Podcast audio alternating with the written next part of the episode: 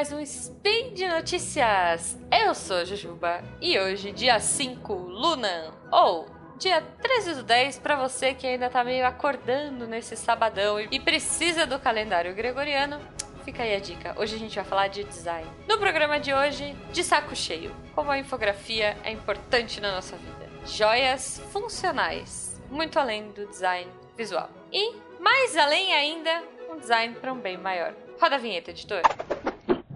Speed Notícias.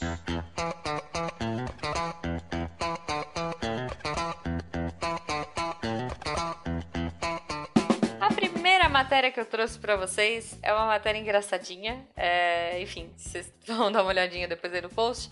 Mas eu trouxe para falar sobre uma área do design que eu nunca comentei aqui, que é a infografia. Olha só.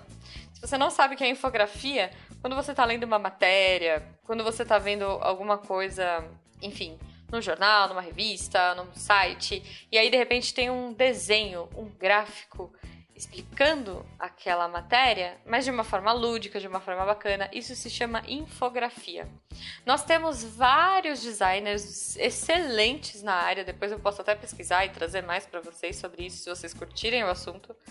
Mas esses caras eles são geniais, porque eles têm que traduzir visualmente toda a informação que aquela matéria tem. Então, eu trouxe, para começar e para mostrar como é relevante o trabalho do infografista, olha só, eu trouxe um infográfico de um cara que chama Ross Hudgens. Ele é um especialista de marketing, na verdade, e ficou curioso uh, ah, para mostrar quanto ar a gente tem dentro dos salgadinhos que a gente come. Porque isso é uma piada, eu não sei se vocês fazem isso ou se isso é muito coisa de tia do pavê, mas eu sempre faço. Eu abro o salgadinho e falo, ei, metade do saquinho do salgadinho foi embora. Sim, gente, pacotes de salgadinho tem muito ar. É, até por uma questão de, de proteção, né, do conteúdo, senão você só comeria pó se ele não fosse se ele não fosse projetado para isso. Mas é impressionante a gente ver nesse infográfico que vai estar tá aí no post quanto de ar a gente tem nos saquinhos. Então, assim, só pra vocês terem uma noção, a Ruffles, por exemplo, ela tem 50% de ar. Então, você, aquele saquinho todo é pra, é pra metade batata, metade ar. o Doritos tem 48, o Cheetos, pasmem, tem 59. Então, se você gosta daquela bolinha fedorenta, que, aliás, por favor, não comam no ônibus, você saiba que você tem muito mais ar fedorento lá dentro do que bolinhas. Olha só.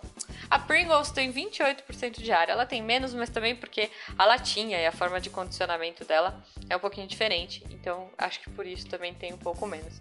Mas, enfim, tem outras marcas aqui. Depois vocês entrem aí no post e vejam. Mas é bem legal ver a, a forma que o, esse cara uh, criou, né? Essa esse infográfico. E se você curtir infografia, pesquise mais, porque é uma área muito bacana. Se você quer ir para o lado do design, e se você gosta de desenhar, se você gosta de bolar soluções mirabolantes para explicar visualmente alguma coisa, vai fundo que a infografia é, é, muito bacana. Eu, quando me formei, achei que fosse para essa área. Eu me formei em design e eu tinha certeza, gente, certeza absoluta que eu ia trabalhar na super interessante. Mas, né, cá estou. E muito feliz por estar no, no SciCast. a próxima notícia que eu trago é uma coisa muito legal. É mais, uma, mais um case aí de design com muita funcionalidade. Então, é, eu trouxe umas joias desenvolvidas pelo designer Emílio Farrington Arnas. Ele é londrino e desenvolveu joias para ajudar pessoas que têm deficiência visual. Olha só que legal.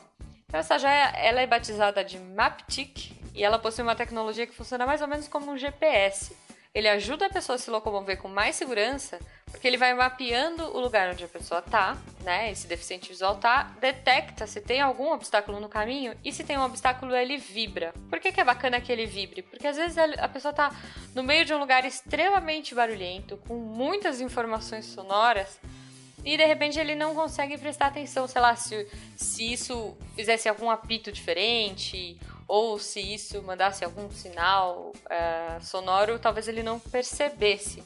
Então, por isso essa coisa de vibrar, essa joia, e principalmente porque ela fica no corpo, né? Um colar, uma pulseira, um anel, então fica muito próximo e ele consegue ter essa percepção.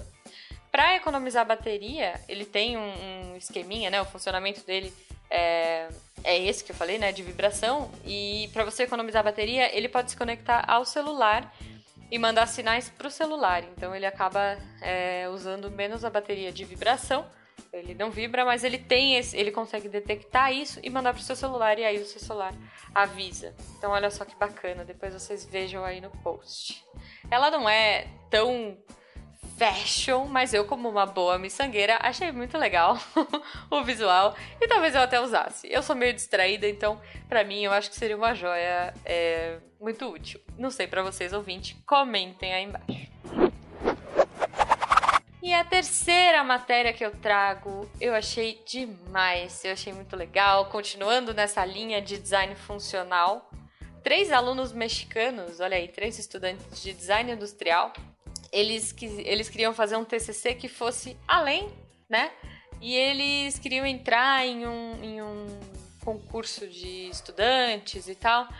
E aí eles desenvolveram e eles começaram a pensar, olha que legal, em algum projeto, em alguma coisa, né, é, de design que fosse pensada para refugiados. Eles começaram a pesquisar zonas de abrigo de refugiados e acharam que seria muito legal tentar desenvolver alguma coisa é, voltada, né, para eles, para essa galera que, poxa, já não passa quase nada de perrengue, né, gente?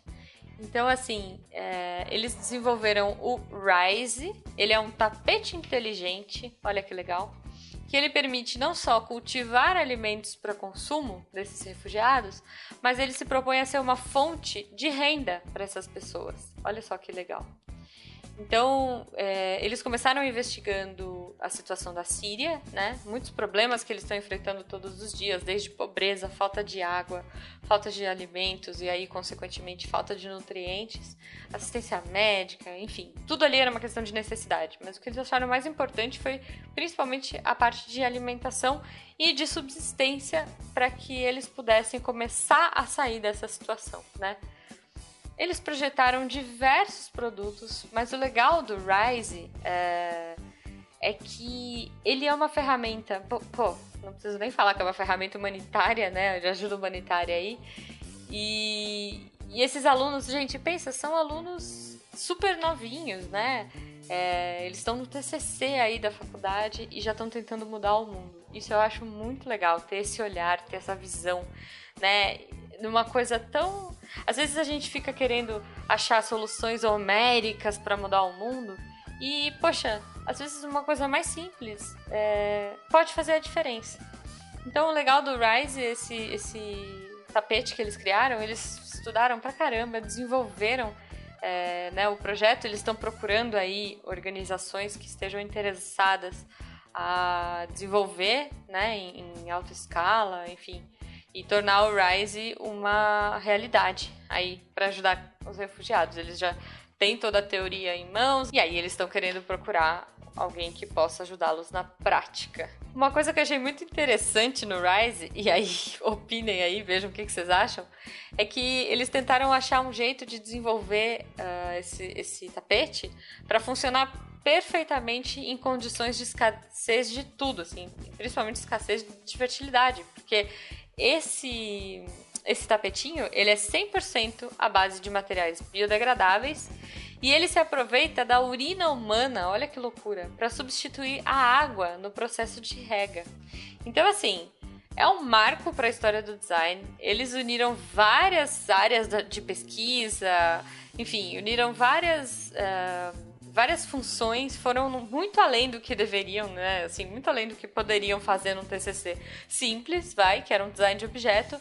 E eu achei demais esse pensamento desses três jovens mexicanos para tentar melhorar a humanidade. Então, mesmo que seja um ato simples, eu gostaria de deixar essa pergunta para vocês, ouvintes, antes de ir embora. Como vocês podem melhorar a humanidade hoje, nesse sábado? Por hoje é só, gente.